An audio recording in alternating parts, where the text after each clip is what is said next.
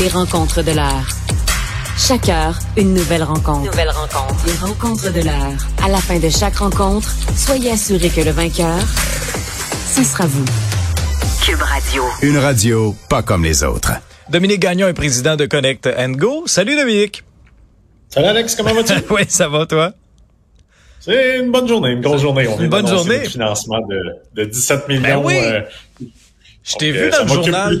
Je t'ai vu dans le journal. Nous, on s'en était parlé la veille, mais euh, effectivement, le téléphone doit sonner. Tu dois être un homme encore plus occupé que d'habitude aujourd'hui. Ah oui.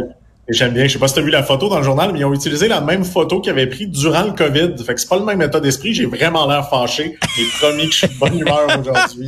Oui. d'avoir levé ces 17 Oui, millions-là. c'est ça. J'étais comme, s'il fait ce face-là, après avoir reçu 17 millions, moi, je sais pas, je... Ah ben tant mieux, écoute, euh, c'est des bonnes nouvelles pour ton, ton entreprise. Tu m'intrigues beaucoup aujourd'hui avec ton sujet. Cinq raisons pour lesquelles on devrait penser comme un criminel. Ah oui, effectivement. C'est drôle parce que quand j'ai écrit ce blog-là dans les affaires, Ouais. j'ai reçu une heure après un message de la GRC. Ah, c'est toujours bon. Ça m'a un peu inquiété quand j'ai reçu ce message-là. Et le, le- le- en fait, l'enquêteur, le GRC, disait à la blague, il dit, ne t'inquiète pas, il n'y a pas d'enquête sur toi, mais tu sembles bien savoir comment faire. Si tu as des conseils pour nous, n'hésite pas. Mais euh, je suis effectivement, moi, je suis un fan, je sais pas pour toi, mais je suis un fanatique de séries Mm. euh, criminelles. Moi de mes séries préférées, The Godfather, qui est, Ben qui est oui. le parrain, un classique. Mhm. Euh, puis il y en a beaucoup hein, sur Netflix, des très bonnes séries. euh, qui, qui prennent les criminels, c'est vrai que souvent ils mettent le criminel un petit peu en avant comme un, un personnage Ouais. euh, qu'on finit même par s'attacher, parce que souvent ce qu'on oublie, quand on écoute le parrain, on finit par d'une certaine façon aimer un peu le protagoniste. C'est la même chose dans Breaking Bad, dans Ozark, donc un paquet de séries de ce côté-là. Il y a évidemment, ben, on oublie que être entrepreneur et être criminel, souvent il y a des liens entre les deux. hein. Beaucoup de criminels se considèrent eux-mêmes comme des entrepreneurs, euh, surtout quand on parle du crime organisé. Donc ça m'amène un peu la réflexion de dire, ben, pourquoi ces gens-là euh, réussissent et comment on pourrait utiliser certains de leurs critères? Donc, euh, évidemment, là, il faut rester dans la loi, mais comment on pourrait utiliser euh, certaines de particularités peut-être pour jouer en affaires. OK. Donc, euh, j'ai j'ai cinq principaux points. Le premier point qui fait que je pense qu'on devrait penser comme des criminels, c'est qu'ils enfreignent les règles. Et ça, parfois, en affaires, on oublie que Uber, Airbnb, la plupart des grandes plateformes aujourd'hui, qui sont des, des très grandes entreprises dans le monde des technologies, ont accepté parfois de jouer un peu avec les règles ou de pousser un peu. Mais là, tu joues Donc, a sa ligne, tu joues sa ligne ou vraiment, là, peu importe ce Ben, que la je pense loi dit, on fait ce qu'on veut? Il y a une différence entre Je les pense deux. qu'il faut faire attention. Évidemment, là, tu sais, il y, a- il y a des lois, etc. Mais la réalité, c'est que si Uber avait accepté de Mhm. suivre l'entièreté des lois de Ouais. partout, l'industrie du taxi serait la même qu'elle était avant. OK. Il n'y aurait pas eu de changement. Ce qui veut dire que parfois, quand on a des idées qui veulent bouleverser un peu le statu quo, il faut réussir à aller parfois un petit peu plus loin. Il faut parfois jouer avec les règles, il faut pousser. Encore une fois, il faut rester dans la légalité, il faut le faire le mieux possible, Ouais. mais quand on a des grandes ambitions, parfois, il faut être capable de jouer un petit peu avec ça. hein. Quand on oublie euh, Airbnb aujourd'hui, c'est la plus grande chaîne hôtelière au monde. Donc, ça dépasse n'importe quelle chaîne hôtelière en nombre de chambres. Ben, c'est aussi parce qu'ils ont poussé parfois les règles. De plus en plus, ils rentrent dans le rang. Donc, de plus en plus, ils acceptent, évidemment. Moi, je trouve très important que les entreprises paient leurs taxes, contribuent à Ben l'essor oui. économique. Mais c'est surtout parfois des règles qui ne devaient peut-être pas faire 100% de sens, dans lesquelles ils ont décidé de les tasser. L'industrie du taxi est un bon exemple. hein. On a un peu tué Théo Taxi dans le passé parce que eux étaient obligés de, de- de respecter des règles qui faisaient Mhm. pas de sens, que Uber ne respectait pas. Euh, mais je pense qu'il faut euh, dans- parfois avoir un petit peu d'ouverture d'esprit. Mais ça devient-tu de la concurrence déloyale à ce moment-là? Ben, ça devient d'une certaine façon un peu de la concurrence déloyale. La presse, c'est aussi un côté un peu opportuniste. On en a souvent Ouais. parlé. Euh, mais définitivement, oui. Euh, on le vit là, dans les médias. C'est un bon exemple avec Facebook qui, qui utilise l'entièreté des médias pour s'amener des clics et qui ne paie pas. Euh, ce qui est quand même la réalité à la fin, c'est que c'est souvent c'est eux qui gagnent. Donc, il faut, je pense aussi, que nos gouvernements soit nous protègent mieux ou soit fassent preuve d'un petit peu plus d'ouverture d'esprit euh, pour amener les mêmes règles à tout le monde. Parce que ce qu'on ce qu'on voit de plus en plus, c'est qu'on n'a pas les mêmes règles pour tout le monde. Je lisais encore, euh, je sais pas si tu as vu un article dans, dans le journal de Montréal, je crois, il y a quelques semaines, d'une entreprise qui a reçu des subventions Cinécite, des subventions massives Mm. d'investissement Québec, et une petite entreprise québécoise qui fait la même chose qu'eux, disait, ben nous, on n'a jamais eu le droit à rien, euh, parce, Mhm. pratiquement parce qu'on vient du Québec, puis on est peut-être un peu plus petit, mais il y a effectivement ce côté-là. Ouais. Quand tu dis euh, dans ton deuxième point, exploiter les failles, être opportuniste, c'est de voir justement l'opportunité, de, de, de, saisir les chances, euh, euh, de, de se faufiler, quoi? Ben, un peu. Je te donne un exemple chez Connect Go, euh, d'un point de vue technologique. On est une entreprise qui utilise les technologies infonuagiques, ce qu'on appelle le cloud en anglais, donc c'est une nouvelle technologie. La plupart de mes concurrents utilisent des technologies du siècle dernier, que moi j'appelle donc des technologies sur serveur, sont des compagnies qui existent depuis 20 ans.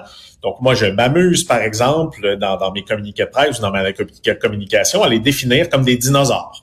Donc, euh, quand je fais du marketing, j'ai souvent des dinosaures sur mes pièces marketing. Ils ont bizarrement la couleur de mes concurrents. Et je joue cet aspect-là parce que je sais que c'est une de leurs faiblesses. Ils sont beaucoup plus âgés en termes d'âge d'entreprise, mm. mais aussi en termes de technologie. Et on va pousser un petit peu les gens à dire, OK, est-ce que vous voulez être avec le truc aujourd'hui qui est tendance, qui est au bout du jour sur les nouvelles technologies? Ou vous voulez rester pris dans le siècle dernier. Donc, il faut avoir ce petit côté-là aussi un peu opportuniste, être prêt à jouer un petit peu le jeu euh, de ce côté-là. Et la plupart des entreprises qui ont aujourd'hui euh, de la forte croissance dans le milieu des technos jouent un peu ce côté-là, justement, d'exploiter les faiblesses. Ils sont un petit peu plus opportunistes. Ouais. Euh, tromper et déguiser. Oui, trompé et déguisé. Donc, euh, c'est en fait ce but-là, là, ça me revenait un petit peu de. de J'aime aussi l'aspect un peu militaire. Eisenhower qui a déployé des efforts pour euh, contrer Hitler. Ça s'appelle ça. En fait, il avait fait semblant de, de dire on va débarquer mhm. à Pas-de-Calais plutôt qu'en Normandie. Et c'est comme ça qu'il a réussi en fait à, conquérir euh, la Normandie à ce moment-là. Donc, parfois aussi, il faut être un petit peu usé de tactique il faut être capable de pas nécessairement tout dire sur nous. Il euh, faut être capable de surprendre les gens avec des annonces, de dire, OK, les gens ne nous avaient pas vu venir et boum, on arrive. Par exemple, le financement aujourd'hui, il y a peu de gens qui étaient au courant qu'on travaillait sur une ronde de financement massive. Ah, moi, tu me l'avais dit. Oui, exact, exact. Puis, ouais, puis même, je pense que l'entrevue est à la du Journal de Montréal, fait qu'ils l'ont réutilisé.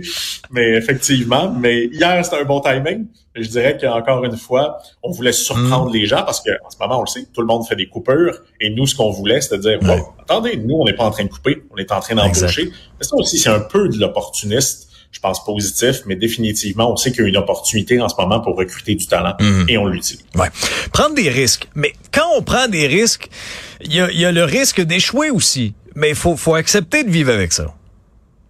Exactement, c'est aussi quelque chose. Hein? Les, les criminels, souvent qu'on les entend, euh, je, me rappelle d'une entrevue de Félix Séguin qui, qui parlait de sa, sa, rencontre avec Vito Rizzuto et qui mmh. disait, Vito m'avait déjà dit qu'il savait que ça allait se terminer comme ça, soit par la prison ou soit souvent les pieds devant, comme on dit. Mmh. Les criminels, souvent, sont au courant que probablement ils vont se faire prendre un jour. En fait, ils essaient le plus longtemps possible de pas se faire prendre, mais ils prennent des risques ils ont décidé de faire un choix de vie qui va avec ça, mais c'est la même chose que l'entrepreneuriat. Donc, la ronde de financement que je viens de faire vient avec une pression. Évidemment, les investisseurs, on en a parlé, hein, s'attendent à 10 fois oui, ben oui. qu'est-ce qu'ils ont mis. Donc, on peut dire 170 millions mm-hmm. si on regarde un petit peu les calculs en ce moment.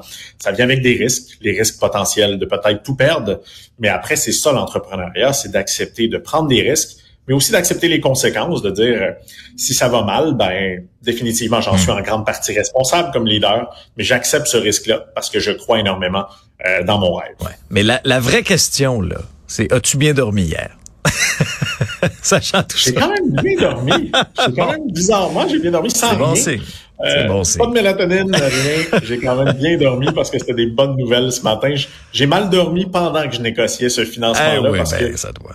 C'était des montagnes russes. C'est, euh, c'est, parfois il y en avait plus de financement, d'autres fois il y en avait. Ça reste quelque chose d'assez intense. Ok, mais tu vis bien avec cette pression-là. Et ton cinquième point, c'est ultimement de penser différemment. Effectivement, je pense qu'il faut euh, il faut voir les choses un petit peu euh, différemment. Il faut réfléchir différemment. Si on suit le même chemin que tout le monde, dans la réalité, on risque d'arriver à la même place que tout le monde. Et c'est souvent ce que je dis quand mes, mes, mes employés, mon équipe de direction me disent ouais c'est pas facile. Hmm. Et je répète toujours si c'était facile, tout le monde le ferait. Donc, la réalité, il faut voir différemment. Il faut penser un petit peu plus loin. C'est un des hmm. traits qui va aussi caractériser les innovateurs. Euh, on peut parler, tu sais, où on est en ce moment. Ben, un des meilleures choses qui est arrivé à Québécois, c'est l'acquisition de Vidéotron. C'est d'être capable de dire, OK, nous, on pense qu'on va aller dans hmm. l'Internet parce que c'est le futur. Ben, ces grands leaders-là ont toujours pensé un petit peu différemment. Et c'est aussi souvent un critère des criminels qui voient un petit peu en dehors de la boîte, qui vont souvent vouloir un petit peu réfléchir sur comment ils peuvent faire des choses plus créatives, différentes. Donc, il y a évidemment des traits entre les deux personnalités, mais je préfère de loin l'entrepreneuriat que le chemin criminel. oui. Et bien sûr, respecter la loi pour pas que tu aies un autre appel de la GRC. Merci, Dominique. Merci, on se parle demain. Salut, à demain.